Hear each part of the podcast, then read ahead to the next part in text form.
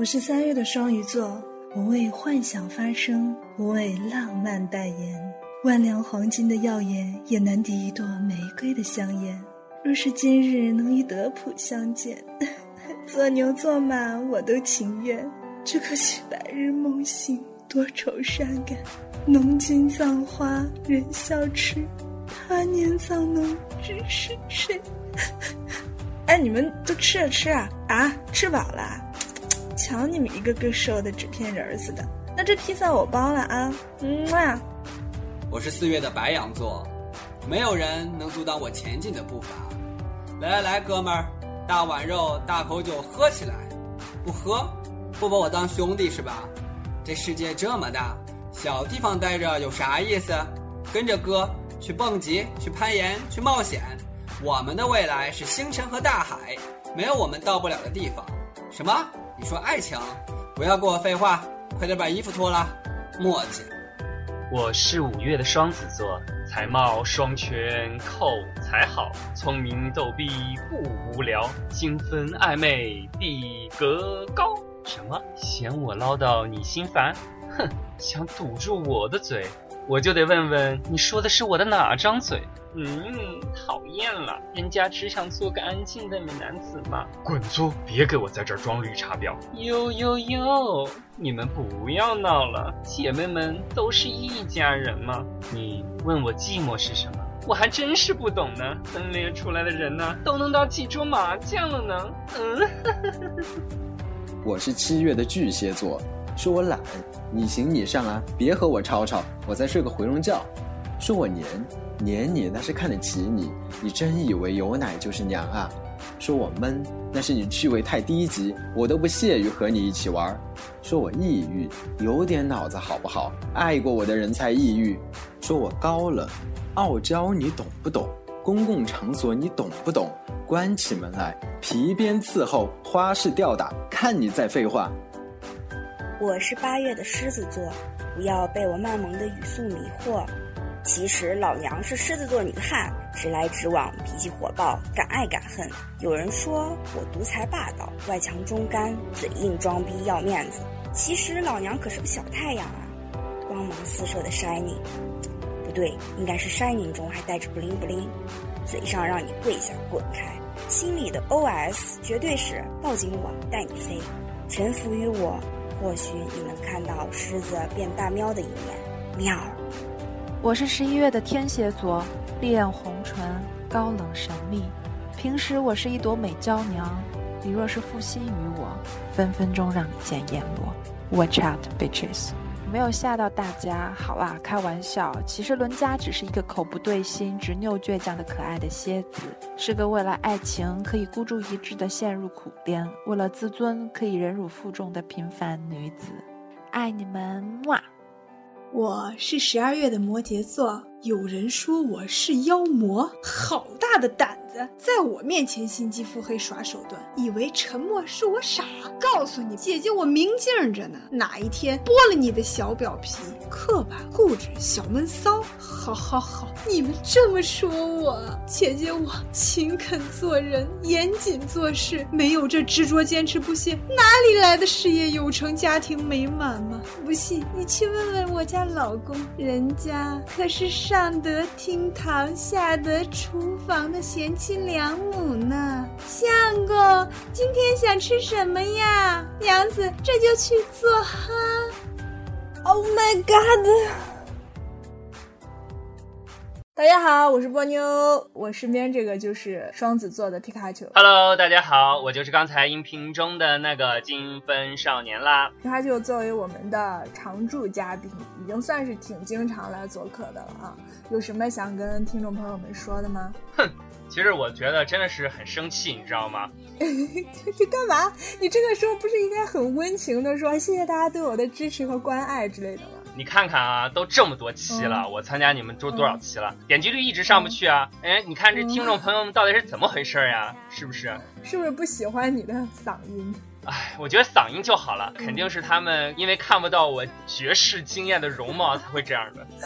你是说我？你是说我绝世惊艳的？啊，那是你的容貌是绝世了，但是我的容貌是惊艳啊！他们，哎，简直是。哎呀，我去！呃，回来回来啊！比如他就他就是著名的精分双子座，你觉得真的精分吗？双子座？这种肯定会遭黑吧？有些人还是不喜欢双子座啊，就说双子座幼稚啊，说双子座什么的。然后 对我来说吧，我觉得最重要的一点还是就有点神经紊乱、综合症那种。不是双子座是真的幼稚，但是我我不太喜欢用幼稚这个词，我是想说双子座，你知道他们都很聪明。他们都很聪明，然后就是很幽默。大部分双子座都口齿伶俐，脑瓜转的贼快，你知道吗？但其实他们心地真的很单纯，而且你们好奇心特别强。我觉得要搞死你们真的好容易，只用在你们面前，就是放一个，我觉得就是上，听我说完，就是放一个上了锁的箱子盒子，然后不给你钥匙。你你得急死！你看着这个箱子，你说是不是？这是你说了好奇心这一点吧？我觉得对啊。你说聪明来说，双子座就很喜欢冒险啊，很喜欢尝试新的东西。那你比如说，呃，如果我看到个箱子没有钥匙，好，那我是急，但是我肯定会想啊，我一定要把它找对呀，把它找着撬开呀。而且你想，像我们。说实在的，我们皮囊里住了那么多小精灵，你说 肯定会比平常人都要聪明嘛？那么多大脑，好吧？小精灵，天哪！哎呀，其实通俗一点就是精神分裂症了。不是，我觉得那个《生活大爆炸》里面那个 Sheldon，他肯定就是双子座。为什么？就他，你记得他，呃，就是给别人的那个致婚词里面他就说了嘛，就是说可能是我一我自己本身就很有趣，所以我不用找一个伴侣。就双子座真的很会独处，哎。哎，其实我觉得“独处”这个词是外面的人去看我们双子座。其实你们就是在打麻将，是吗？哎，对，就是我们脑子中真的是这样的。比如说，我们遇到一个事情，可能真的在脑子中就形成了各种各样的观点啊，它就是各种不一样的那种人在说话一样。什么说好像好病态，其实真的就是不是就是精神分裂嘛？嗯，对，有是有，真的是有。因为而且还有那种情况，就是这也是可能是嗯双子座被吐槽的一个最大的一个缺点，就是他老是犹豫不决，就是马上决定一件事情，然后三分钟他又换了一个意见，就那是因为他内心里面住着太多小精灵，声音太多了。对他真的是决定不了，而且可能。后一秒，他就真的又变了个主意，可能哪个小精灵就称王了、称霸了，然后其他小精灵就不行了。对，对，那你知不知道，其实双子座还有一直以来有一个并购，就是花心。但我觉得，其实他不是说那种真的就是。就是三心二意的那种花心，他是因为身体里的小精灵太多了，每个小精灵的口味都不一样，他总是都觉得，哎，这个妹子也挺好的，哎，那个妹子也挺好。哎呦，我的天哪！为啥我就说和那个双鱼座最那个什么？我最喜欢双鱼座了。你们真是说出了我的心声，真的，我真的，我我特别想澄清一点，真的是这样的。嗯，是。你知道为什么真的爱上一个人之后，他就会很专一吗？因为就是那个女孩。而那个那个妹子就是优秀到能够征服所有的小精灵，让你们体内所有的小精灵都爱上她。我我等等等等，我听明白了，我我怎么就越来越觉得是有人自己在夸自己呢？是不要说了，不要说了，说电影，说电影。你你既然你们体内住着这么多小精灵，那有一类电影就是为双子座量身打造的，就是分裂电影，精神分裂的电影。对，其实精神分裂电影也可以说是悬疑片的一种吧，就是悬悬疑片的一个大类中再分出来一个。对对，但是其实说。精神分裂，其实我第一个想到的是搏击俱乐部，哎，哎，对对，搏击俱乐部还有致命 ID，对，致命 ID 那个他好牛逼哦，他分裂出六七个，哎，是不是？对，还有那个小李子禁闭岛，对，禁闭岛，所以就是，嗯，这些电影都是很那个经典的精神电影。为什么？呃，我这期呃推荐大家的是希区柯克《惊魂记》，你给我们带来的是哎，我给大家带来的是《惊魂记》。然后还有就是希区柯克的嘛，对，希区柯克的，就是那个 Cycle，他呃，就是也也有的译成精神病患者嘛。然后另两部就是我重点想在这一期推荐的两部小众电影，一部是、嗯。呃《捉迷藏》，另一部是是。嗯，另一部是韩国的 那个《强花红莲》。然后我们说一下，呃，你要讲的这三部电影，第一部《惊魂记》，那就我们大师级的，就是悬疑片的鼻祖了，希区柯克啊。这个《惊魂记》是一九六零年上映的惊悚恐怖剧恐怖片儿，在美国上映之后，票房就一直都很高很高。然后这个算是六十年代美国惊悚片的一个优秀代表作之一吧。然后它的成本只有八十万美元，但是。就是就盈利了一千五百万美元，而且其实好多就恐怖片和悬疑片，大部分都是小成本高回报。对，但是你想，在六十年代美国的话，能一千五百万美元的票房是很很牛逼。对呀、你想它翻了多少倍啊？从八十万一直翻到一千五百万。不过说起这个嗯小成本电影博得高票房，也倒是让我想起了，就是咱们就是最近不是特别火嘛，也在中国取得了特别高票房的《速度与激情七》的嗯华裔导演温子嗯。仁嘛。对，然后嗯他的那个《电锯惊魂》，我我估计你听他嗯。名字可能不是很熟悉，但是他电影很出名。我我熟我熟我熟，对就是他但只是我都不敢看而已。哦，《电锯电锯嗯。惊魂》第一部特别经典，我觉得这个也不恐嗯。怖，你可以看一下，也是属于悬疑类的，我觉得。然后但是潜伏我就光潜就伏是开始我看了五分钟吧，它是有点恐怖的。然后《死寂》嗯也是比较恐怖的，死寂就看到那个海报我都不敢看。对，还是有点嗯，因为它是嗯。有点中西合璧的那种感觉，就是嗯嗯。嗯、将国外的一种恐怖的氛围的营造和中国的一个传嗯。统的就是心理悬疑结合的很好，所以它对，因为其实说白了，我觉得欧美那边的恐怖悬疑，它其实还是以血腥为主嘛，血腥暴力，对那种视觉冲击啊什么的。但是可能你你喜欢这个温子仁，他就更知道我们亚洲或者我们中国观众的那种心理，对他还是会恐惧点所在。对他一般还是会套一些伦理温情在里面的，所以让你感受到你和这部影片的距离特别近，然后这样的恐怖的效果才能达到最好。然后就说这个，其实要讲希区柯克哈，因为他真的是太大师了，所以我们肯定两三期都讲不完。所以这期就皮卡丘跟我们就快快的介绍一下《惊魂记》这个片子。你说你刚刚不是说他的那个英文名是 Psycho 吗？呃，就翻译成精神病患者是吧？其实其实还有一部电影叫《美国精神病患者》，不要搞混了。哎，对，美国精神病患者我也看过，嗯那部片子也特那个是那个是蝙蝠侠吗？对，是的。然后那部嗯片子他演的也特别好，而且那部片子我觉得呃也属于悬疑惊悚的，就是说大家如果喜欢看的话，真的可以。其实就是说这个《惊惊魂魂记》，我倒是反而觉得《惊魂记》忆的比较好。那当然，psycho 嗯本身用英文直译的话就是精神病患者了。但是如果嗯译成精神病患者的话，就是把女主的这个戏，因为女主的戏是要在那个影片的前三分之一都是很占有很大的分量的。如果要是把那个 他就是翻译成精神病患者，就完全把女主的戏就给抹杀了，所以就变成了整个都是后期就是成了就是男主的一个概括了，所以我觉得无法概括整个全片。所以我觉得《惊魂记》这个译的真的非常有对，因为他我觉得他是可以说是从这个观众的角度啊，就是觉得啊，这个这个应该是女主吧，然后我们就好好关注她，然后演着演着咔就死了，就我们就想还会活吗？然后也活不过来了，接着第二个人又来了，哎，算了，就把女主给忘了，然后就跟着第二个人。接着进行，就是进入到下一段惊心动魄的那个那个电影的这个叙事当中，所以观众一直都是处于一种惊魂未定的状态。说到这个《惊魂记》，其实这个电影不仅是观看的过程中，大家就觉得一直都属于说是肾上腺素疯狂分泌啊，然后就是惊魂未定的感觉。你看完之后，真的后劲儿也是很大的。为什么？就是那个电影的最后一幕。那个男主对着镜头诡秘的一笑，对对对而且男主就是最后的那个其实我我觉得男主还是演技特别高超。你看他当时和我注意到他以至于让人怀疑他是不是自己就是双子座，啊，为什么要这样？然后就是，就是觉得他就是分裂，所以他演分裂演的这么好。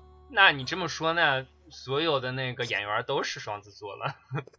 没有，其实我想说的是，嗯你看他和那个警察对戏的时候，当时他说嗯话的颤抖，他是那个整个面部肌肉都在颤抖。他的声音的声带哦在抖动，然后所有肌肉微小的颤动，所以我当时觉得，嗯哇塞，这个演员演的真的太好了。就是其实整个希区柯克，我觉得就是过去人们演电影就是有点过，就是演的痕迹很大。你看，包括他那个杀人的戏啊，还有那个嗯什么，我都觉得，哎呀，这个演的好假呀。但好浮浮夸浮夸，对。但是嗯整部片子就男主当时那一幕，就是颤抖着说话那一幕，被逼嗯供的那一幕，我觉得哇，嗯我觉得真的是演技大爆发，很很真实的出来。而且你说的那个最后的那个笑容和眼神，简直是太牛了。嗯嗯，还要再说个题外话，就是《惊魂记》最出名的也是因为女主的那个淋浴杀人戏那一幕是哦最，出那。个被后来好多的恐怖电影去模仿了。对，而且我觉得那个是咱们现实生活中，就是到了现在那一幕也是很经常、经常能够在我们生活中出现的。你想一个嗯浴帘儿，然后一个莲蓬头，然后那种模糊的感觉，你你有的时候嗯真的会。就是如果你自己在屋子里的话，你就 很吓人啊，你就老是觉得会有黑影儿啊从那儿出来。对对，我说这种东西还是挺吓人的，而而且据说人家这个女主拍完那个这个片子之后都不再也不敢淋浴了，她就一直是坐、那怎么办？就是坐浴啊，就是在那个澡盆里头。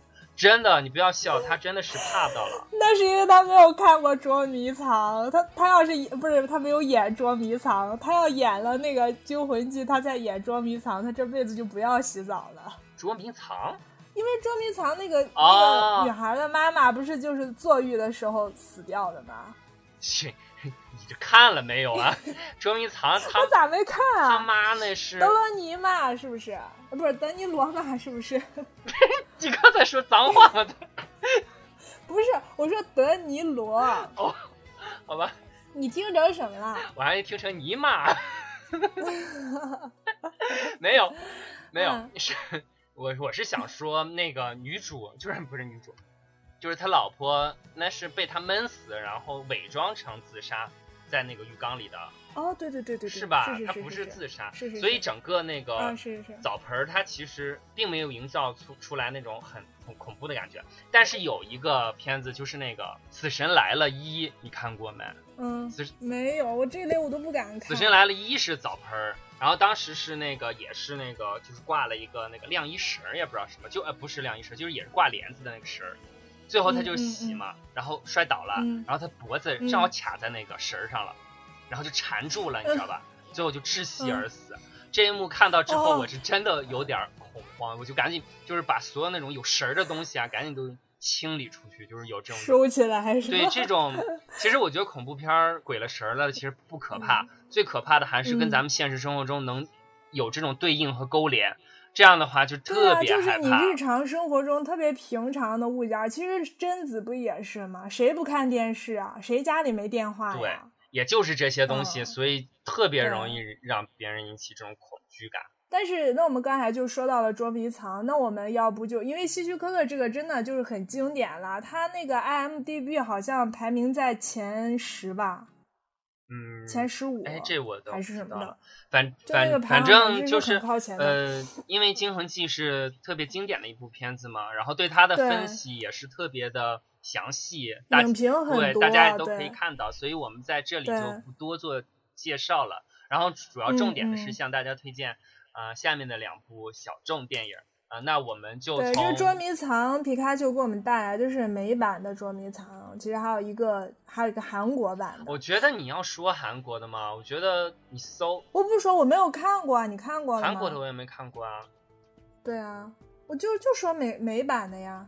我我是跟大家说，就是大家啊听了你讲如果要了之后，是去下万一想去下载哦啊，对，嗯就是哦，嗯，对或者就是这样吧，就是大家嗯搜的时候，嗯，就是说是罗伯特·德罗尼和那个呃达科塔范宁，嗯嗯，就范宁就好了。这个这这小女德罗尼和范宁，对，就是对，就是真的跟长得跟洋娃娃一样，好可爱。而且那个范宁是那个也是一个很优秀的童星演员了，他是九四年出生的，然后是双鱼嗯座，九四年对啊，双鱼对座双鱼座？大眼。哎，我觉得双鱼座是不嗯是都、都是大眼睛啊？就是女孩儿，因为我认识我眼睛不大呀，你眼睛不大吗？挺大的。我觉得就是是不嗯是双鱼座的女孩儿都是眼睛比较大呀，波妞似的，好像 是不是 这个这个这个双鱼座大脸大眼萝莉，我看过她和新潘演的《我是我是 Sam，Sam 不一样的爸爸》，I am Sam 不一样的爸爸。还有就是一他和那个丹泽尔·华盛顿演的《怒火救援》也是比较出名的。他和那个这些影帝，嗯，就是飙戏的话，丝毫没有任何的胆怯和呃生疏的感觉。他入戏特别的深，而且整个表演浑然天成，没有一点儿说啊、我是一个小孩儿演出来的，所以我我会让观众觉得，哎呀，就是可以原谅啦，就是小孩儿嘛，绝对没有这种他。可以说是小孩里的老戏骨那种感觉。对，都让人，你像这个捉迷藏里面，都让人就是惊恐的同时，也很为他捏把汗，就觉得天呐，这么小就演的如此逼真，在现在现实生活中，这个表演会不会给他带来阴影啊？其实有的时候确实也觉得恐怖片儿这种事，就是我觉得也是值得探讨的一个事情，就是就要不要找小孩对来演？你像那个孤儿，我的妈呀！但是你想，其实恐怖片儿来说，它因为要营造那个气氛，你说谁叫的最尖，谁能够能体现出那种最大的那种恐惧感，也就是小孩儿，还有一些就是那些胸大无脑的那个美女了。对，而且嗯我很不满恐怖片这一点，我都不明白为什么平时看起来那么纯真美好的那些玩具布娃娃什么的，被恐怖片的那个光线一营造，就变成的那么恐怖的东西。哎，这倒是，反正我也不喜欢玩嗯洋娃娃那种东西，所以也无感。但是我确实觉得 你，怎么会喜欢玩洋娃娃？我刚才是不是特别镇定的说出这句话？你你觉得有点 好诡像异？好像你本应该爱玩洋娃娃，但是你不玩儿。你这么说好像是有点逻辑上有点儿。然后那个德罗尼呢是是很有名的美国影星了，对，他在这个电影里面饰演小女孩的爸爸。他嗯。其实说出来那个他的作品大家就特别熟悉了，包括那个出租汽车司机、教父系列，还有最著名的是那个美国往事，他主演的。面条，对，noodle，不是那个，因为前两天我就刚看了出租车司机嘛，嗯看第二遍，然后突然又看这个捉迷藏，就完全就把俩人对不上。因为他那个时候特别，对特别年轻就拍了那个嗯出租车嗯司机，所以他而且他当时演的时候英气逼人哈，那种帅气的感觉，对，就是偶像的那对种。但是现在就是老戏骨了嘛，就表演的很成熟，每个眼神儿、每一个动作都是特别到位，所以让我们对在就是说，在这个老戏骨和这个小戏骨两个人飙戏的时候碰撞出来的那种火花，也是我们为什么值得去看《捉迷藏》这部对，影片。而且还有就是说，其实你一开始看这个电影就一直推进，就剧情慢慢慢慢的推进，推进到中部的时候，其实你有一点疑惑，你就想说，这么一个就是这个女孩的父亲啊，就这么一个普通的角色，何必要找德尼罗来呢？就是好像随便一个人都能够胜任这个角色，因为并没有什么很特别的地方。但是等你再往后看，等结局揭晓的时候，等后面的那一段爆发出来的时候，你就知道哦，非他莫属，还真得他才能来 hold 得住这样。呃，如果说听到这儿还没有看的，因为这个悬疑片剧透了，真的就没有意思了。对但是其实也因为我们是节目要做嘛，所以大家就如果说听到这儿发现还没看过这个电影，大家就先去看看，然后再来听。嗯，一会儿有问题要问你。哦，是这样是吧？那行吧，那咱们因为我没有那看懂我咱们就好几个地不要去方不要去叙述嗯这个具体的事情了。那咱们就是嗯呃，波妞来问，然后我来答一些。那大家对，就是嗯尽量还是但是我不知道可能对，尽量还是先看了这部影片再来听比较好。对，可能大家听了我的问题之后，就会觉得我我我就会暴露我的智商了，但是也没有办法，就是我真的没有看懂，我就看了一遍嘛，就是那个一个细节是小孩小女孩的父亲就是有一点儿，他就写字嘛，写字写字，然后他看看自己的手，对然后好像有那个墨水还是什么，然后他就擦擦擦给擦掉。这个镜头就出现过两次嘛，在后面揭晓的时候就也也出现了一下。我不明白这个镜头的安排有什么意义啊？其实这部电影，你看它拍的还是给观众的一个暗示，还是挺明显的。所有嗯他在那个就是书房记录小女孩就写笔记记录笔记的那个过程，都是他嗯幻想出来的。意思是说，嗯那个时间段儿，他都是变成了另一个人格，就是查理的那个人格，就是查理，对对，陪小女孩玩儿时候，他幻想出来的。嗯那当时你说的那个手上的那个污迹，其实是蝴蝶的那个翅膀上的那个粉。你看那个电影儿，正好是小女孩跑跑跑跑到山洞跟前儿，她突然嗯受到了惊吓，把洋娃娃摔在地上了，对吧？嗯嗯。其实当时正是看到了她的父亲在拍拍那个蝴蝶，然后这个影片在后头还是闪回了的，可能你没有注意到啊、对，所以这也是为什么最后父亲才能够意识到，哦，原来这一切都是他幻想出来的，是因为并没有在写字啊什么的，对哦，对是这。样的。那还有就是，小女孩一直睡觉的时候都要把门儿开个缝，为什么到后面她跟她爸说把门儿关上吧，我不要留缝？其实这是一个很大的争议了。我我自嗯己第一次看的时候，也把它仅仅认为是这部电影就是说父亲的一个人格分裂电影。嗯，因为我接嗯触这个电影儿是我接触人格分裂电影儿比较早的一部了，也就没有觉得，也就觉得很新鲜。但是我看了很多影评之后，就发现为什么小女孩会产生就是说两种不同的那个态度。你看刚开始影片的时候，她表现的很冷漠、很沉默寡言的那种性格，但是到后面有一种歇斯底里的那种，而且好像变得很黑暗的那种感觉。在我看第二遍，同时也结合影评，我就确实意识到这部影片的创新就在于不仅仅是父亲分裂了，而这个小女孩嗯的人格也在母亲去世之后，然后产生了分裂。整个的故事其实是四个人格在交叉进行的一个故事，所以这个哦，你是说小女孩在她妈妈去世之后就分裂了吗？我以为她最后最后才分裂呢，因为她画的那个画儿。怎么说呢？因为这个也是有个争议了，就是我自己的理解是觉得是嗯母亲的死，就是是已经使那个小女孩分裂了。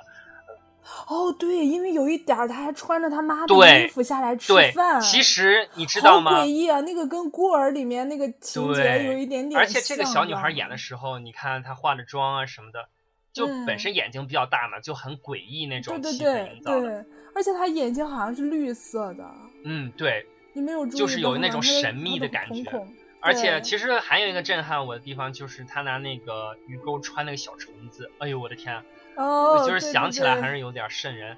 整个他这个影片就是以父亲的这个视角来看，就是正常父亲的这个视角来拍的。事实上你，你想一想，如果是两个精神分裂的人同处一室，他们的生活是什么样子的？一个正常的父亲面对着一 个已经变态了的小女孩儿，然后一个变态了的父亲面对一个正常的小女孩儿，还有一个正嗯常的父亲面对正常的女孩儿，还有一个 对。正常的。父亲，正常的小女孩面对一个正常的父亲，我刚才第三点不就说了这个吗？哎呀，乱乱了，就是。嗯。就是这样会有形成四种组合，然后你想在这种四种组合之中，才是他们真正的生活，而电影给我们呈现的只是说父亲以一个正常父亲的视角来呈现的这一个故事，那么这样就是它的嗯悬疑所在，也是它这部影片抓人的地方，这个剧情。就是说剩下的你就可以自己慢慢去品味，然后达到一种细思极恐的效果。对对对对对，所嗯以说为什么呃，那我们说为什么会说有这种想法呢？是因为最后嗯在影片结束的时候，大家以为哎呀，终于嗯他父亲也也死掉了，然后终于这个人格分裂的人没有了，啊、那孩子可以嗯过上一个。虽然没有了父亲母亲，但是毕竟还是可以在就是女医生的帮助下走上一个正常的生活吧。结果对对，就是他画画，他的那个画对，上画画画画画都很正常，但是最后竟然这个小嗯女孩多出一个人头来，那就证明对那个真的好恐怖。对，那就证明她是分裂了嘛。其实在这儿还想说一点，呃，这部影片其实导演是拍了五个结局的，但是我们也不详细说，就有兴趣的朋友可以去查。这五个结局大部分来说都是讲述的都是说小女孩也是存在人格分裂的。这个影片的争议就在于这个小女孩是在哪个时间点变成就是分裂的。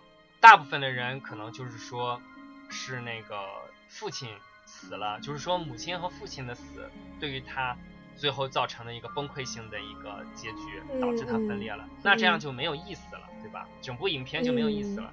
我就觉得应该是更好的一种诠释方法。我觉得导演也希望体现出来的，应该是整部影片都是在这种四种人格交融、交叉之下进行交叉。其实它整部的，你说它有多惊心动魄吧？其实它也没有说是很密集的给你抛出那种呃惊恐的感觉哈，它也没有什么鬼呀之类的东西。但是真的就是说，真的是一个后劲儿很大的电影。对，就是你这这为什么？双子座也是，咱们又谈说，就是说，喜欢看这种片子吧，因为它确实让我们可以思考，就有那种新鲜的刺激感。说回来，对我们双子座来说，这种东西是我们人生所必须的。就是说，生活一定不能平淡，无论说我们交朋友也好，做一项工作也好，或者说以后组建家庭也好。那么我我们的生活是不希望就不希望那种波澜不惊的生活，就希望我们的生活可以丰富多彩一些。嗯，然后就一一直有刺激在，是吧？对对对对。其实就是像这个捉迷藏里面的这种情节设置，其实好多好多的这个分裂电影都是由家人，尤其是父母的一些病呃一些去世啊，或者说是遭受一个很沉重的外部打击造成的，他这个人格分裂。像那个强花红莲就也是。其实为什么这种精分电影就喜欢打这种牌，是因为爱是咱们人生中永恒的一个主题嘛？只有在这种情况下，那我们想人生中有哪些打击才能导致？如果说一个很轻微的打击都人格分裂的话，那世界上都是人格分裂的人了，对吧？对，所以就痛失所爱。对，爱的越深，可能它分裂的就越严重。这也是可能，呃，分裂电影每一个分裂电影想要表达的一个主题，也可能就是这样。你包括之前咱们说的《惊魂记》，也是对母亲的爱，对对。然后接下来这部，而且爱的越深，或者说是他失去的时候越纠结、越虐心、越痛苦，他的那个分裂就越严重。对，其实我就想说，接下来就是重点，强烈推荐大家看的这部韩国的电影《强化红莲》。好，就说到我们这个《强花红莲》，《强花红莲》是二零零二年上映的。它上映的首日呢，其实就非常非常牛的，就呃打破了票房记录。第二周就超越了那个时候的《咒怨》，你知道吧？然后就一直蝉联那个票房冠军。然后呢，你应该知道那个《不请自来》这个电影吧？它其实是那个。我没有看过，但是我知道，因为当时我看《强化红莲》的时候，呃，那部《不请自来》还没有拍出来，当时就是就是他的那个翻版，就是美美版嘛。当时购购买了那个韩国的这个《强化红莲》的版权，然后美国又去翻拍了一下，但是我不知道拍的如何了，因为在我心目中，《强化红莲》是。不可以取代的一个位置。当时就是《强化红莲》，因为在韩国那个就刷新票房记录嘛，而且一直就是票房居高不下，所以说就好莱坞那些什么环球啊、派拉蒙啊、米高梅啊，他们都在争争夺这个。呃，《强化红莲》的版权好把它改成美版的，最后是梦工厂拿下了一百万美元，拿下这个剧本改编权。其实这个是梦工厂他们看中的第二部韩国影片，第一部就是《我的野蛮女友》。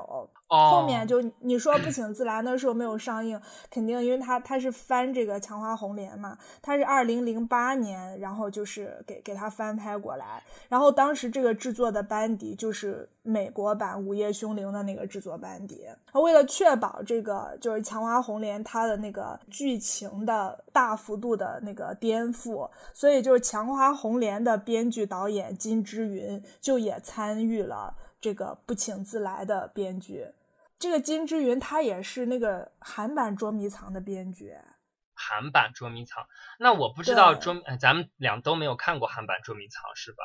对，但是我看过《不请自来》，怎么嗯说就是美版的这个算是美不不请自来算是美版的这个强化红莲吧，嗯它的剧情比强化红莲要好理解的多得多。他把那个人格分裂就是浓缩到了一个人身上，而且就是那个分裂的也很简单，就是悬疑的也很简单，而且关于恐怖的营造啊什么的都远远比不上强化红莲，还是那种特征，就是不请自来是一种。直接的视觉上的一种冲击，而强化红莲是那种弥漫在你骨头里的那种阴森恐怖。哎，这个倒真是。呃，其实嗯我我插说一句话，为什么嗯我会推荐这两部电影？也是因为我当时刚开始看的是《捉迷藏》，我就推荐给我一个学心理学的一个同学。他当时的理解捉迷藏也是比较简单，就是父亲分裂嘛。他说：“你这个算什么嘛？我给你推荐一部电影。”然后他就嗯推荐了《强化红莲》，他说让我看，他说这个嗯是他们嗯、呃学心理学必看的电影，就是老师推荐他们嗯看的电影。嗯，哎，嗯我就我就来看，果真是被震慑到了《强化红莲》。我觉得这种日韩的这个恐怖片真的是，就就这种悬疑片吧，就像这个就很烧脑啊。它不仅是恐怖，其实我烧脑的。嗯，其实我觉得烧脑可能是这部片子看完之后比较次要的一个层面。我觉得更大的层。嗯面是它体现了一种、一种情怀，体现了一种很复杂的一种关系，包括母嗯。父女、母女，还有就是继母和子女，嗯。然后嗯。最最重要的就是强化红莲想体现的姐妹情深。我觉得夹杂在就是它整个的悬疑恐怖，完完全全是嗯。服务在这个伦理架构中的，这样让你就是产生了一种很虐心的感觉。这也是为什嗯么我强烈推荐大家看这部片子的原因。而且这部嗯片子做的特别优秀的地方，是因为它的背景音乐，还有就是它的妆容以及服装的设计，还有它的啊，他们那个他们的那个睡衣都好漂亮。对，然后你看他的那个房间，就那啊种小碎墙花的纸墙纸，嗯，加上大红的地板，就是嗯。你想象到这些点之后，你就不知不觉中被他带入了那种恐怖的情境中，就是渗出来的那种毛骨悚然的感觉，会让你瞬间抓到，就是你的那种汗毛都会直接立起来。包括我印象特别深的就是他这个后母的那个大嗯。红唇，哦天呐，我就说，就是而且他很瘦嘛，然后出来那嗯种妖媚的感觉，啊，就是这个后母很漂亮，你知道吗？她是韩国小姐。哦，是吗？哦，对，她是韩国小姐亚亚军出身，哦，然后就是就是我当时我觉得她好像那个大长今里面那个呃长今的那个老师来着。后面我真的觉得她就整部电影看下来，我是对她印象是最对深的我也是，就是演嗯的特别贱，就是收放自如，就是演的特别想让别人掐死他，就是演坏人能坏到这个骨子里的，真的没多少人，嗯我觉得。当然了，咱们也要提一些温情的地方，就是演这个妹妹的，就是韩国的国民妹妹了，就是文根英。嗯，啊、这个名字她就在剧那里面就看起来很很很萌很需要人保护，对，也是大眼大眼妹妹，就是很萌的那种。但是你知道这个角色，这个导演金之云，他他是希望全智贤来演的。嗯，是吗？全智贤不是很老了吗？如果演，对啊，但是他他导演就希望他就是，但是全智贤就觉得很恐怖嘛，他自己就拒绝掉。其实我觉得这个妹妹饰演的这个角色很好吧，可能能经历的恐怖的东西没有多少。对，那文根英，我们多说一句，大家不知道理嗯了了不了解，她就是演了那个《蓝色生死恋》的那嗯个小女孩没看过呀？嗯就是它是那个电视剧嘛，韩剧。我知道，我嗯知道，这个是当时是我们八零后没有没看过的，就是风靡我们这一代，简直是我们这一代韩剧的一个集体记忆。对呀、但是我就真的没有看过。哦，你是七零嗯后。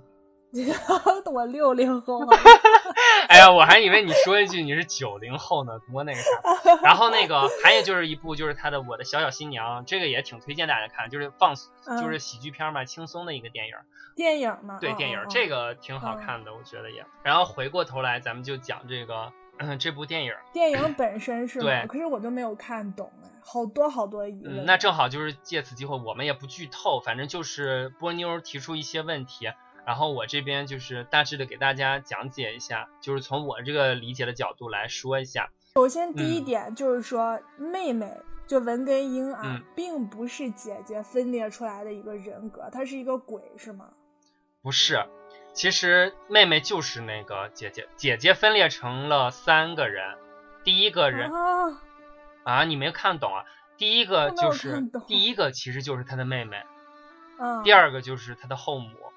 嗯哦，他分裂出两个人，就是算上他自己，就是算上他自己，他饰演的是三个人物，在这部电影里面。有一幕啊，嗯就是说他们三个人在一起吃饭，对，他们三个人在一起吃饭，然后就就吵起来了，就是姐姐、妹妹和后妈在一起吃饭就吵起来对了，然后姐姐起来就走了，然后后妈就说这个妹妹说怎么你不走吗？你不跟着姐姐吗？然后就妹妹就也走了，也就是说你就像这场戏。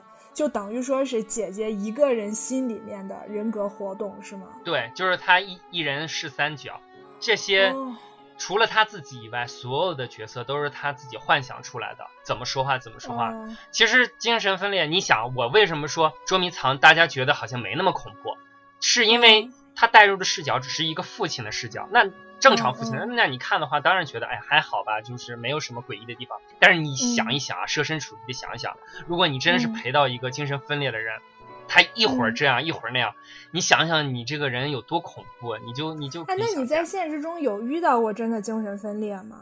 的人？没有啊？我哪有那么幸运可以遇到这样的人？这我去，还幸运，你哪你哪有那么倒霉会遇到的？所以我就说你，那你们双子的那种精神分裂，就你们怎么都这么好的把控度，让自己又精神分裂，又没有成为精神分裂症呢？哎，我就觉得你人家自黑一下，你就以为真的是这样吗？真是的。其实我觉你不是说你好多小精灵吗？小精灵也不至于分裂成那个样子吧？真是。我跟你说一个，你你不要害怕好不好？嗯，你会不会害怕？你还没说呢，我怎么害怕呀？你真是。因为真的挺恐怖的，是我自己人格分裂的一刻。哦，我我觉得你也有这个体质。不是，我跟你讲，嗯那个时候我在南京准备开学，就是嗯辞了职准备开学那段那那几个月，嗯就是我一个人在家里。啊，然后因为我在南京是没有认识的人，也没有一个朋友，所以我就很孤单。然后刚来嘛，对周围的环境也都不熟，又不具备。没有声音了，亲。哎，什么情况？为什么我说着说着你那边断了？不知道啊，我也觉得好神奇啊！难道是因为你要说这个事情，他不让你你说吗？这真真的好恐怖，你知道吗？就是我要讲一个灵异的事情，然后突然我们的网就灵异的断掉了。啊、真的是。然后，而且很很奇特的是，我听不到你的声音，你也听不到我的声音。我这句话说的好白痴。不是断线了不就是这样的吗说什么？会不会再一说又断了？你就听吧，我我我听听你说啥吧。啊，然后就是那段时间，我就在家里面就一个人，真的很孤单，而且那段还老跟火腿吵架，知道吗？然后嗯我在家里就看了一个电影，叫《魔鬼代言人》，看过吗？魔鬼代言人哦，我看过，我看过，对对对对对，嗯就是，而且正好剧中那个女主，她也是因为长期老公在外面，然后自己一个人很孤单的在家，她就就精神很紊乱那种嘛。然后当时我觉得心中的那种孤单就要爆掉了，以至于嗯就是我那天就在屋里面走，走着走，然后我拖鞋掉了，然后我就回头对拖鞋说：“我说你想干嘛？，so 不恐怖吗？” Oh my god！哎，你也好意思拿出这种故事来，好烂呀，你知道吗？你这是我，这是我今年今年我听到最冷的一个最冷的一个不是，关笑键是我。跟别人说，别人都说我去，他说你这也太瘆人了吧，别人都觉得很恐怖啊。不是姐姐，哎，你咋了们双？子真的点儿好不是不是不是，我觉得这个事情并不恐怖。你跟我说出这个事情，而且还跟听众煞有其事的跟听众说这件事情，才是真正的恐怖，你知道吗，姐姐？哎，皮卡丘，你有种的话，你就我 们正在上，不是你这种事情，在在我们这个星座来说，太正常不过了。我经常和你经常会这样自问自答吗？对呀，我经常和花花草草说呀，说啊，你你为什么不开心呀？你怎么了？你怎么？比如说，我现在那个阳台上飞来一只鸟啊，我说你是想跟我报喜吗？还是想怎么怎么样？这个很正常啊，但是它是一只拖鞋。拖鞋怎么了？拖鞋也是有生命的呀。生命的呀，花花草草是有生命。我小时候拖鞋也有生命呀，拖鞋每天拖鞋有毛线的生命啊。拖鞋你每天都踩着它，它肯定心里头有有怨恨呀。天，你越说越恐怖了。所以说它那天掉了是在报复我是吗？不是，但 我觉得你说这番话才是恐怖。不，你不是妞，我觉得你之前真的，你你之前的状态都特别好。嗯。无论说你说孤单也什么什么也罢什么的，我觉得你现在的状态，你 生了孩子之后，我觉得你现在的状态才叫恐怖呢。你竟然 把这些事情拿出来说，你说你恐怖不恐怖？哎呀，我真的，我想到那段时间，我就想，为什么那时候我不做大脸电影呢？我就不会就悲惨到对着拖鞋说话了。但是我觉得我们刚刚说到哪儿了呀？你看你这段话说的，说，哎呀，我我我真的听了你这个拖鞋的故事之后，我笑惨了，你知道吗？我我心里突然。你知道我我我现在脑海中的画面是一个什么吗？就是一个神婆娘，就就发疯了，在那儿，就是那种拿了个拖鞋自己在那儿摔那个拖鞋，真的很恐怖，你知道吗？然后我就穿一个睡衣，蓬头垢面的，然后就走走走，然后突然拖鞋掉了，我就扭头还叉着腰，我问他我说你想干嘛？你真不觉得很恐怖吗？我就觉得像喜剧，你知道不？就 哎呦，我的天呐！所以我问你，他那个亲妈为什么要死在衣柜里？你跳痛跳的也是太那个啥了吧？所以这个严肃点。所以这个其实为什么我我就说这个就是就是大大众的评论也是说，如果是亲妈的话，为什么？为什么会这样哈？让让死在，而且是死在他心爱的女儿里面。其实这个设定，嗯，当时什么死在亲爱的女儿里面？亲亲爱的女儿的衣柜，你让我好好说话，就待会儿怎么剪嘛？就是就是剪都留下一个亲生母亲生母亲了，就是生母为什么会死在那个选择死在他自己的亲生女儿的那个衣柜里面？是因为，嗯，他们就说是因为这个，咱们也看到一个征兆，就是这个母亲好像是生病了。呃，美版的这个姊妹情深里面，就是不请自来里面，他那个说的就非常顺理成章，就是他亲妈生病了，卧床不起，然后这个呃后妈就作为一个护工在照顾他，知道吗？然后来到他们这个《强王红莲》就是韩国版的这个。他没有，就是说没有，可能也剪掉了吧这一段。事实上，他的背景是这样的。嗯，那个女的其实就是这个母亲的一个医生，因为那个女生，咱们呃，那个医生咱们可以看出来，她是一个，也是一个心理医生嘛。因为母亲，呃，父亲在后来电影中就经常求助于这个人，对吧？跟他说一些情况啊，说怎么怎么样，为什么。是吧？你分 你分裂了吧，皮卡丘？你说的是捉迷藏。我跟你说，我刚才自己说的时候，我突然对我突然就想起来，你真的让我好恐怖啊！我我突然想到，我突然想到，哎，好像我串了，我说到捉迷藏了，不是？哎，不是，我这会儿真的，我我现在我后背真的很凉哎。不要，没事，你老公反正在后面没关系。然后我就想说什么呢？就是什么在后面？你老公啊，火腿儿。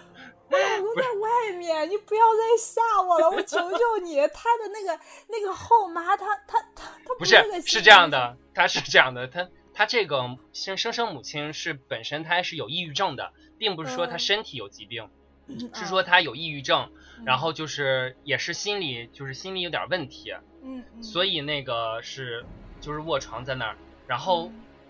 这也是为什么解释他要死在他亲生女儿的那个衣柜里那样死，就是他没有顾及女儿是不是能承受得了这个他死亡这个事情。你想，如果是他已经疯了，他已经神志不正常了，是吧？对，他就神志不正常了，所以才会这么做。那我问你啊，如果说妹妹不是鬼的话，那后面那个后妈呃，为什么会那么诡异的，也也也怎么着，就是到了一个衣柜跟前。其实我我想说的是，这个部片子也是，嗯，当然这个也是有争议，包括它出现了很多鬼的镜头。嗯，有些评论就是说它是确实是有鬼的，把它归归为这种灵异电影哈。另另一些就是说它是没有鬼的，这些都是就是分裂。嗯，对，就是分裂。然后导演就是突出那种气氛。其实对我来说，我就是看了这四遍之后，我真是觉得。他应该是个幻，就是说导演想就是想营造那种氛围。嗯，你看他出现鬼的那几个情境，不是，我就跟你说，如果他不是鬼的话，他那个舅妈看到的是什么？对他舅妈，嗯，看到的 是什么？你行不行啊？你行不行啊？哦，行啊，我行啊。不是，我我我我我我其实已经跳到捉迷藏没有没有没有其实我想说，他舅妈那那那一段是我。我唯一存在的疑惑就是，我看了好多评论，包括我看了这么多遍电影，我始终是没弄明白的一点。本身如果说舅妈她那个，你知道她很诡异的一个地方是，她那个夫妻俩，舅舅舅妈他们夫妻俩开车往回走嘛。嗯。但是他舅舅说了一句很扯的话，他就跟那个舅妈说：“如果不是你父亲让我坚持让我来，我是不会来的。”你知道他和他舅妈这么说，明显的就是那个小女孩的父亲邀请他们过去的。那那那意思是他舅舅也疯了，那他舅舅也上了身了，被鬼。他为什么要说这句话呢？还是说他看他舅妈的时候，他就看到了那个妹妹那个鬼的？不是舅舅跟舅妈，我的个去！我这会儿不敢跟你聊了，真的好恐怖。对呀，我现在也觉得好恐怖呀，因为我们我们能不能不聊了，亲爱的？我真的好害怕，我真的很害怕。哎呀，而且咱们还是大白天做这个节目，其实真的这部片子不是我跟你说，这个不是说那个，就有的人他真的很爱看恐怖片，而且他看了之后就是。怎么说呢？就是鬼片穿肠过，心中啥都不留的那种。可是其实我就是属于那种画面感特别强的。哎，我觉得咱俩就特别像。嗯，我我我觉得我也是属于那种，所以我好多片子就是看了些剧情评论之后，他说里头有很多画面。主要是那种视觉冲击，对我来说很害怕。就是那个洗碗池下面，我真的很害怕。那些东西，其实那些东西就是很，他这部电影做的还好。而且你当时让我看的时候，你跟我，你你是怎么跟我说的？你知道吗？当时其实我一直我都在心里面呐喊，我就想皮卡丘。你竟然跟我说，你说他有鬼的时候，他会提示有鬼，他哪里有提示有？有啊，他很明显的就是情情节和节奏啊，还有音乐就变得很诡异啊。因为你知道我，嗯，我看这个电影的时候我是静音的。哦天哪，你还是静音的？我跟你说，这部片子最出众的就是它的背景音乐。嗯，然后小孩在睡觉，我就静音看。要是再不静音，我就真的不敢看。嗯，他那个音效做的确实很恐怖。你说咱俩两个胆小的人来聊这部电影，不行，我真的要哭出来了，你知道吗？就是有有有什么明星是双子座的吗？我们聊点别的吧。德普是双子座，哎，哎，能看出来。我觉得德普那种精灵古怪的，我觉得就是演艺界吧来说，就是喜欢挑战特别差距特别大的，对，特差距特别大、特别有个性那种嗯片子的那种演员，可能双子座的几率要大一些。对他。对这个世界都比较好奇，就想体验更多的不一样的东西。对，那我问你个问题啊，就是你看双子座既然这么喜欢新鲜事物，这么好奇，嗯，你觉得呃，假设说一个人爱上了一个双子座，你你给大家支支招呗，应该怎么样才能够挽就呃保持住双子对你的那份热情呢？怎么样才？怎么样做才能让他不对你感到厌倦呢？既然他那么容易厌倦，我觉得是这样的啊，不知道我的理解对不对？就是双子座虽说他很追求新鲜事物，他很容易容易厌倦，但是他在心底还是非常渴望一份安稳的感情的。反而是那种，你知道吗？反而是那种抖机灵的、爱耍花样的人不得双子之心。反而是那种就比较敦厚一点的，然后老实一点的，没什么心眼儿的人，比较容易被双子喜欢上。确实是这样，双子座嗯不喜欢那样的人。其实双子座说实在的还是比较聪明的，就是你耍那些心眼儿，双子座都能看在看在眼里，都嗯都了然于心的是。而且会冷笑几声，就是那种，对，因为双子嗯座可能真的是从各个角度就把你解剖开了。呃，人人们就说双子座是那个抓小三的那个特勤部队嘛，他们很敏感，对嗯，周围的一切事情都很敏感。你爱不爱我？你喜不喜欢我？你愿不愿意维持这段关系？我们都是很很明白、很清楚的。你的一个眼神，你的一句话，或者说你今天做了什么事情，嗯，我绝对会知道你的意图是什么。嗯所以我就觉得，跟双子座玩这种小花招其实没什么意思。嗯我们还有一点就是说，本身我们双子座的话，就自己本就是古灵精怪的了，已经。嗯，然后就看到同志同相同的人的话，就有一种天然的排斥感，就是不喜欢啊，就是没意思啊。因为嗯我本来就是这种人了，那嗯吸引我的东西肯定是和我不相同的一个人。嗯，对嗯那我问你啊，就是说别人抖机灵，你们能容易看出来；耍小聪明、小花招容易看出来。如果他真的是那种大阴谋，你能看得出来吗？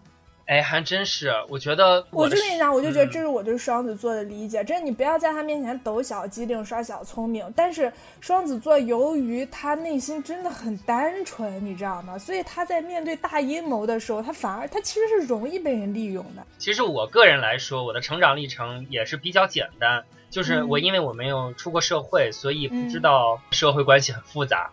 在学校里面的话，你想嗯，好多女孩子都比男孩子肯定是要那个成熟的要快一些，嗯，所以女孩子的心机也是比较重，对。经常会遇到一些有心机的女孩子会对，做一些事情啊什么的。可能小聪明这些东西我能看出来，但是你说嗯。他有意要去陷害你，或者有意要说找你茬儿，尤其是利用你的利用感情这个事情去陷害你。对，你也知道，有的时候对我来说，我我是那种还是很有善心的一个人吧。不是说我，嗯我觉得我我至少不会害别人吧。嗯，所以这种人，他们就特别特别就是利用这一点，就是嗯把你这种性格摸得透透的，就然后就操纵你。然后最、最可气的地方就在于，当我们意识到这一点的时候，嗯很难摆脱这种操纵的时候，就那种挫败感也是挺大的。嗯就是双子座，正如你所说的，可能就是就是发现问题可能很快，但是嗯真的解决问题，就是解决这种大问题，尤其是真的是有点儿捉襟见肘，很多时候都是这样。其实双子座，我真的觉得智商是非常卓越的，但是情商，呃，也不要这么说。其实好好多那个对双子座的评论是这样的，就是就说双子座是对什么都新鲜都感兴趣，所以他们经常做人做事都是三分钟热情嘛。这个热度过了，他就不喜欢也不想做了。嗯嗯，所以他无论是掌握知识也好，无论是嗯工作也好，无论是处处理关系也好，他可能都是嗯一种，就是没有做到很很深度都不够，就是说没有把这个功夫做到位。那这样的话，你跟人家，比如说人家就是心机很深的那种人，你肯定斗不过，对吧？比比如说人家就是学识很厚重，那你还是斗不过。你可能双子双子座就是这个人，就嘴贫嘛。你比如说跟大家什么人见人说人话，见鬼说鬼话，就是跟什么人都能聊得来。但是你说嗯真正再往再再聊上半个小时，你就会发现他肚子里头啥也没有，其实就是 真的很有很多就是时候他的面是这样的。很广，就是每一个双子座就好像坐拥一个杂货铺一样，对，他什么东西都有，嗯但是他每一样东西也都不来自专卖店，是吧？就是很很适合交朋友，很适合谈心，很适合当闺蜜，就是像我这样但是双。子座都很好玩儿，而且。就对，真的都大部分都很幽默，很逗。其实为什么很幽默？因为他脑子转得快呀、对，脑子子转得得快，那个点儿啊，就是凑得很紧那种的。脑子转得快是因为小精灵住的多。对，呃，扯点儿电影明星的话，除了我们刚才说的那个德普嘛，嗯他就很百变嘛，就是什么又又到德普了。对啊，完了这哎呦，多提提他嘛。我心里是特别喜欢德普的。最心水他的一部电影是《剪刀手爱德华》。哎呀，我也是。剪刀手爱德华是对我的童年是巨大的一个震撼。看到这部电影的时候，而且当时是在中央六套，还是咱们电视上播这部电影，嗯晚上的时候，嗯我觉得最美的一刻是他又重新回到那个古堡，然后照着女主的那个样子开始剪冰的时候，嗯那个冰花儿就下落漫天大雪的小那种。薇的头上。对，然后 嗯哦，我当时就幻想着我要是那个小薇，然后啊，然后就是那种感觉，我这个太太出其不意了。然后就是那种特别特别浪漫。刚开始的时候，我我觉得双子座也是嫌闷嘛，就会，嗯比如说交往朋友也是喜欢，包括伴侣，就是喜欢、呃话多一点的朋友啊，说话的朋友啊。但是慢慢的就觉得，就是双子座这个人，就是自己慢慢的反省嘛，就会觉得嗯用话所体现出来的东西，真的很多都是虚虚实实，你是看不清楚的。嗯所以我现在择友的一个很重要的一点就是你做出来什么，你不要跟我说，你说那些哎呀，我跟你多好多好，没有什么。我现在就特别希望你做出来什么。还有一个双子的明星，其实说了你就会觉得，哦，对对对，他肯定是就是娜塔莉波特曼，就谁呀、这个杀手不太，这个杀手不太冷里面那个小女孩儿，哦，哎，但是奥斯卡影后嘛，黑天鹅，黑天鹅不也是人格分裂吗？哦，那个女孩儿，啊哦，天呐，对对对，黑天鹅，咱们竟然忘了忘了那个什么，但是他他那就是这个杀手不太冷里面那个马汀达是他小时候嘛，然后他黑天鹅就是前几年的时候影后嘛，问鼎影后。对她除了演这个还演过什么呀？偷心看过吗？没有，她还是少数的没有长残长残的那种呃而且他是哈哈。佛大学的心理学，现在已经是教授了吧？他呀，啊，不是不是，他不是哈佛大学，我不知道他是不是哈佛大学的教授，但是他是哈佛大学心理学毕业的，后来好像又拿了一个什么双学位，而且那现在现在他就是某一个大学的客座教授，我后面要做他的影人专题的。啊，哦，他确实是好好厉害啊，我觉得。那然后呢，我们今天就是由双子座的皮卡丘为我们带来了三部电影，分别是希区柯克的《惊魂记》、美国的《捉迷藏》以及韩国的。强花红莲，强花红莲。嗯然后我个人就如果说你跟我一样胆小的话，那我觉得前两部作为心理悬疑剧可以看一下，但是第三部就真的有点恐怖了，所以就大家慎重选择。对对对，然后我们在这个过程中也跟大家聊了一些这个双子座的特质啦，他们的性格啦之类的。就是如果说大家有什么想吐槽的呀，呃，想询问的呀，可以加入我们的群，我们一起来聊一下。我们的群号是四幺八四零三二四七大脸电影。是的，那就希望大家能够积极的参与到我们节目的互动中来，欢迎大家的吐槽。对，别忘了我们还在招募嘉宾哦。是的，是的，那嗯我们的嗯节目就到这里结束了，欢迎大家的收听，好的，好的，大家拜拜。大家晚安，拜晚拜。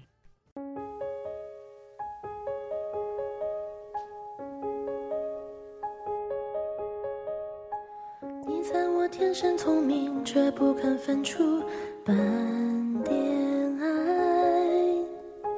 你学却不相信我十分爱。我聪明是让你的到来变得有期待，我灵敏是看你的退避不用太明白，从来没有想过的挫败。我面对此情此景，才假装学会看终于旧人旧事，才一路扮演能释怀。你曾经骄傲承诺，时光荏苒伴我飞。你最后难过，拒绝电光幻影，不再陪。原来成长后的沮丧心。结果还未发生时候，应该先后退。以为自己猜测总是万分正确，还能无所谓。听风吹过，你以为我爱不在我，强迫忍住眼泪。看梦醒来，你不在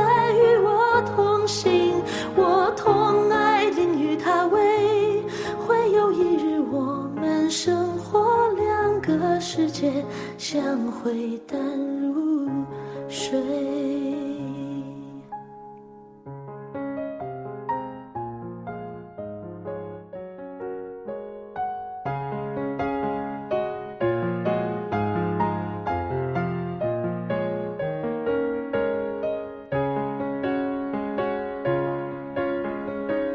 我面对此情此景，才假装学会看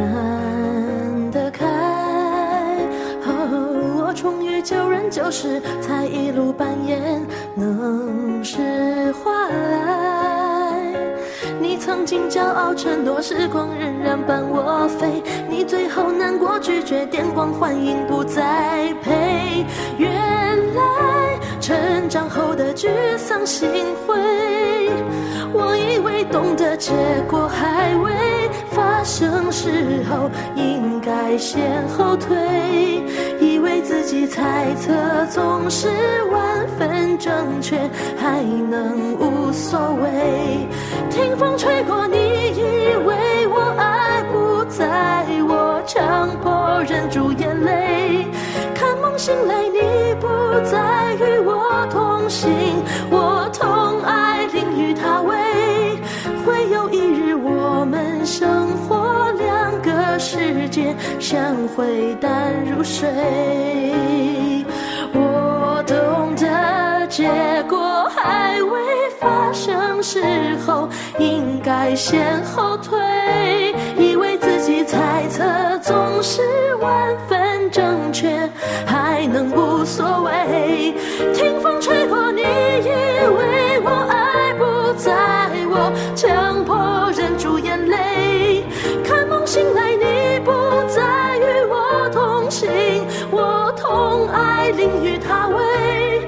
会有一日，我们生活两个世界，相会淡如。对